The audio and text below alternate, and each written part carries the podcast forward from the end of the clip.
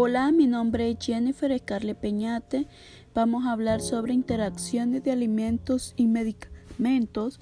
Consejo desde la farmacia comunitaria.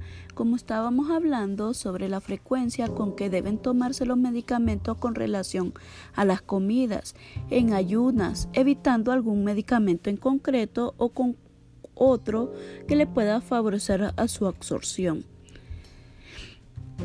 Cuando hablamos de una interacción de alimentos y medicamentos, es el alimento y puede que puede modular un efecto del fármaco.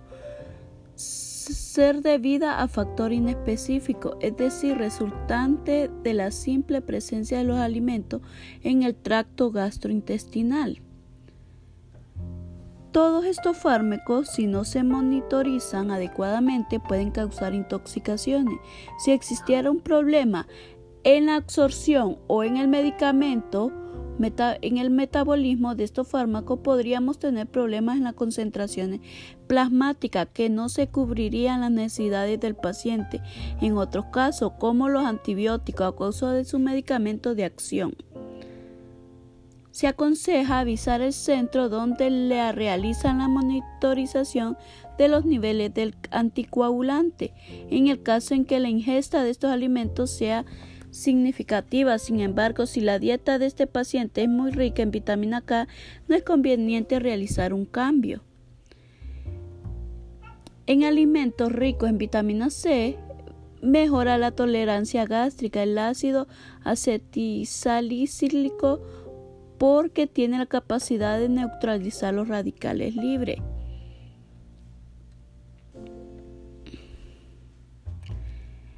En caso en que se busque un efecto hipnótico, si se administra el fármaco después de la cena, puede retrasar la inducción del sueño y disminuir su efecto hipnótico. Es recomendable a lo mejor adelantar la cena para administrar alimento el fármaco en ayunas. Es importante aconsejar la administración conjunta del alcohol mientras dure el tratamiento, así como tener un mayor cuidado en el manejo de maquinaria o vehículo. Los fármacos son un grupo de sustancias que tienen en común su capacidad de bloquear y de la desaminación oxidativa de aminas endógenos también inhibe la metabolización de la tiramina. Como consecuencia de la interacción pueden aparecer crisis hipertensivas que pueden ser graves e incluso provocar la muerte por hemorragia intracraneal. Otros posibles síntomas son midriasis, dolor de cabeza, diaforesis, palpitaciones y náusea. La medida más adecuada en restringir la ingesta de cierto alimento que pueden aportar una concentración variable de, de estas aminas.